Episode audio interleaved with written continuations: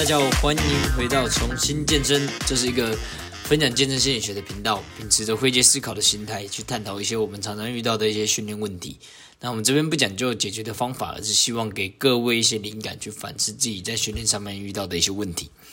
好，那今天我想跟大家讨论一下，说放弃这件事情。放弃这件事情其实很妙，因为我其实，在人生和健身上面，其实遇到大大小小的放弃啊。像是一开始，我一直执念，就是要把自由重量做到最好，要把身体的力量做到最好。所以我那时候其实尝试很多奇奇怪怪的方法去提升自己的力量。那有一天，我遇到了我的教练，那时候的教练。也是那时候的健身导师，他是说，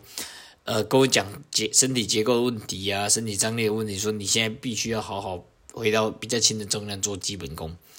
那是我第一次在健身上遇到放弃的这个课题。那我是的确照他的话做了，那我也放弃了这些东西，反而让我得到更多健身上面的知识，让我更潜心的去学习自己身体的状况。那其实除了这个，还有很多很多很多放弃啊。那我最近也在职涯上面也放弃了之前领主健身房的工作，那现在有更多时间是在呃自由教练这个区块上面，那确实也感受到诶蛮多快乐的。当然有时候放弃不见得会带来快乐，但是它是存在一个可能性的。所以，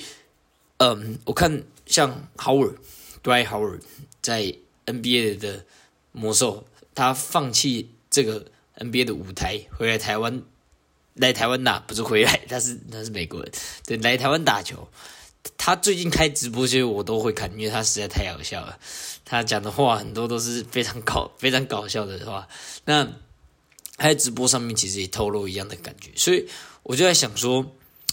有没有这个可能性是放弃，确实会带给大家很多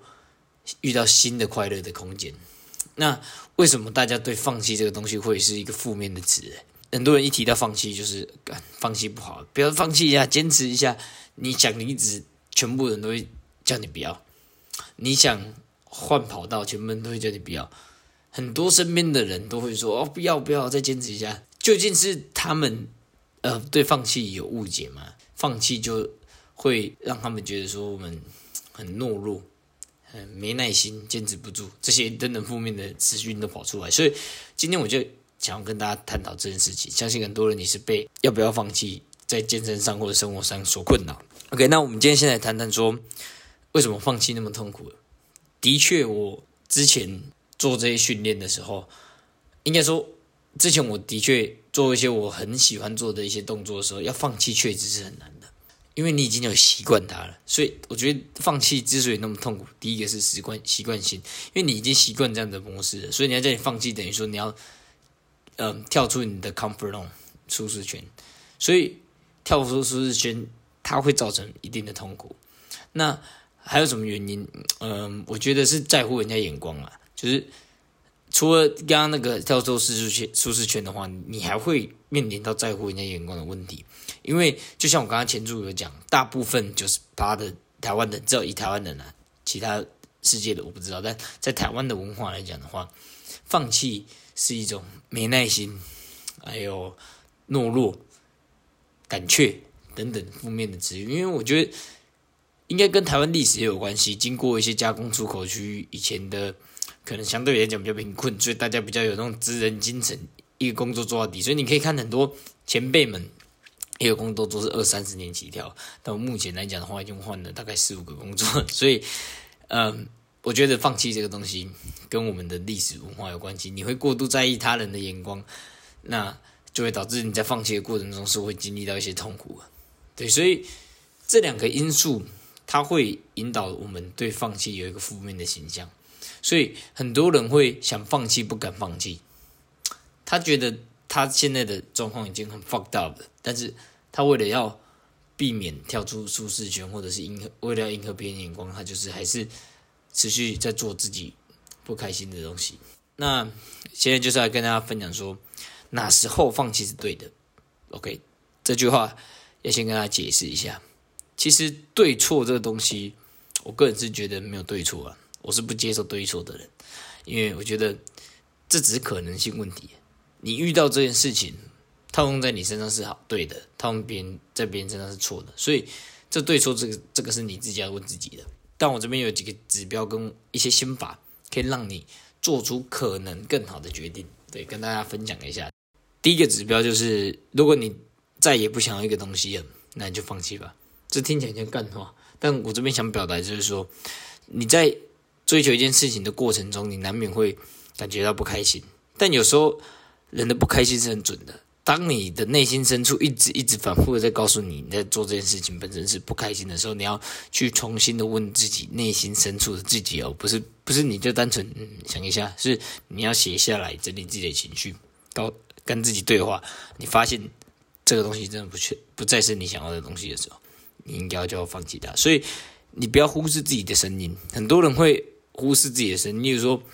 我做重训哦，已经一个礼拜，像我之前七练哦，七练好累了，哎，这个声音是假的，我要坚持下去。这这个其实是很多年轻人会有的认知啊，就像逞强，只是有时候内心的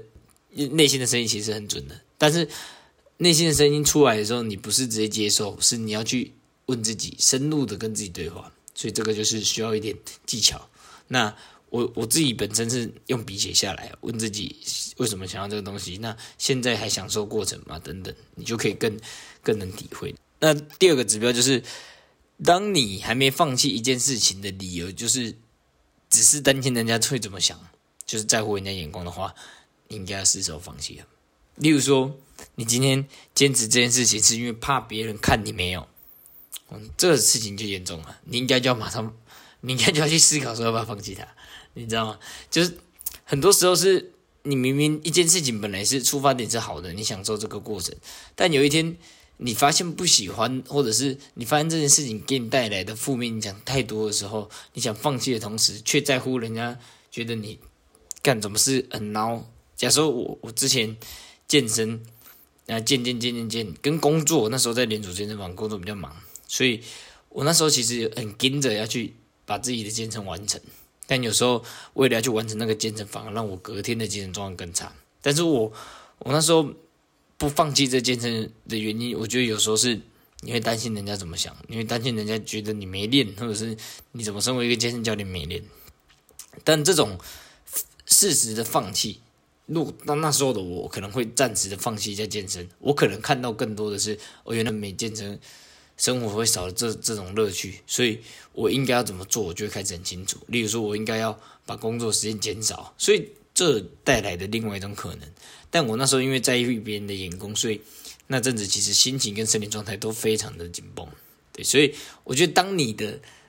放弃还没有放弃的唯一理由是在乎人家怎么想的时候，你就要开始问自己这个部分。对，那再来第三个是，如果你坚持下去的唯一理由是。你没有了这项东西，你会不知道自己是谁，那你也要思考该放弃了。OK，有有些人会很常听到嘛，诶，为什么你要做这份工作？这份工作真的没有嘛？就为了钱？那这个听起来就是没有了他，你就会变成一个没钱的人。白讲讲白话就是这样子。那你只单单因为这个理由而继续做这个这个工作，嗯，我不能说不好。每个人都有每个人自己的选择，但我建议你可以去思考说，这件事情本身的背后有没有更好的解答？因为你如果为了一件事情，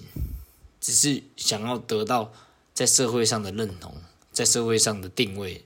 那有可能是你根本就不清楚自己的定位在哪边，很可能你根本就不需要这笔薪水。更有可能的是，你在外面可以拿到更好的薪水，而你只是用这个简单的理由，因为你的定位模糊，所以就搪塞这一切。我会在这种时候建议你先理清楚自己的价值在哪边，因为你可能根本就不知道自己是谁。连我也是这样子，有时候你健身一味的去看 YouTube 影片，一味的去按照这种高强度的训练去训练下去的时候，你会发现，其实你根本就不知道自己是谁，因为我的。训练背景跟他的训练背景肯定不一样，但我我坚持那么做的原因，只是因为我以为我自己是在这个位置，这个种这种训练基础，但其实不是。所以我那时候一直在做那种很高强度的训练，后来发现，其实我根本放弃了这个高强度的训练，我可以追求更好的收缩，我可以做做追求更好的动作，这也许是我喜欢的，所以我就去尝试，我发现同时也是比较适合我的方式。所以你如果一味当时的我一味去追求高强度的训练，我可能会导致受伤，我可能会导致身体不喜欢，慢慢不喜欢训练的。那你理清自己的价值在哪，你自己的优势在哪，很可能帮助你放弃当下在做的事情，去追逐更好的可能性。对，所以我觉得这个也很重要。就是如果你坚持下去的理由是因为你不知道没了这个东西你会失去方向，不知道自己是谁的时候，你应该要是先想你自己的价值在哪边。你自己在在这个社会上定位在哪边，你就可以找到更多可能性，进而更好的去知道说现在目前做的事情该不该放弃。对我觉得这个也是一个。那最后的一个，我觉得方向就是，如果这个放弃的念头会让你大大的放松下来，那我觉得它也是一个不错的指标，让你去思考一件事情，因为。很多人，我现在看到很多焦虑、很累、整个面色无光的人，他一有一种想法的时候，他会有一种如果真的是这样子就好的那种想法，松了一口气。那为什么你不把它成真呢？例如，你觉得哦，我现在都要晚上健身，好累哦。如果我可以爬早一点起来，就把健身做完的话，该有多好。那你为什么不早上健身试试看？你就会开始，那你你一定会，你一定会觉得说，啊，早上健身当然不可能之类的。只是有时候可能性是自己探索出来的，所以当你有一个想法是这个想法出来了，会让你有松一口气的想法，会让你觉得哦，我的焦虑好像在这个处境就会不见，那你应该就要试试看。你可以从小风险的开始，例如说，你不一定要爬那么早起来健身，你可以选择假日的时候试试看早晨健身是怎么样的感觉，对，或者是。你今天高强度训练的，我刚刚举的例子，如果你一直执行高强度训练，那执行一些比较动作控制的训练，会让你觉得，嗯，这种这感觉很舒服，那你就去试啊，对你，你你你就试试看，就是这个可以呼应前三点。当你这个想法可以松一口气的时候，你一定会遇到前三点的问题，那你可以套用跟这点并拢。当你有一种新的想法，你可以试试看，用最低成本去试。如果这个想法会让你松一口气，或者是让你觉得更美好的话，所以我觉得适时的放弃，其实对我们的生活上面有一个非常重要的元元素在。相信大家从魔兽的这个事件来看的话，应该会有所启发。所以以上这些都是我自己实际上有使用过的技巧，也还在学习的一些技巧，那分享给大家，让大家可以去试试看。那如果你听完这些内容，你觉得有感触的话，欢迎在底下给我留言。那也欢迎追踪我的 IG，我的 IG 的链接在下方。好，那本期节目就到这边，我是重新见证 Rod，下次见，拜拜。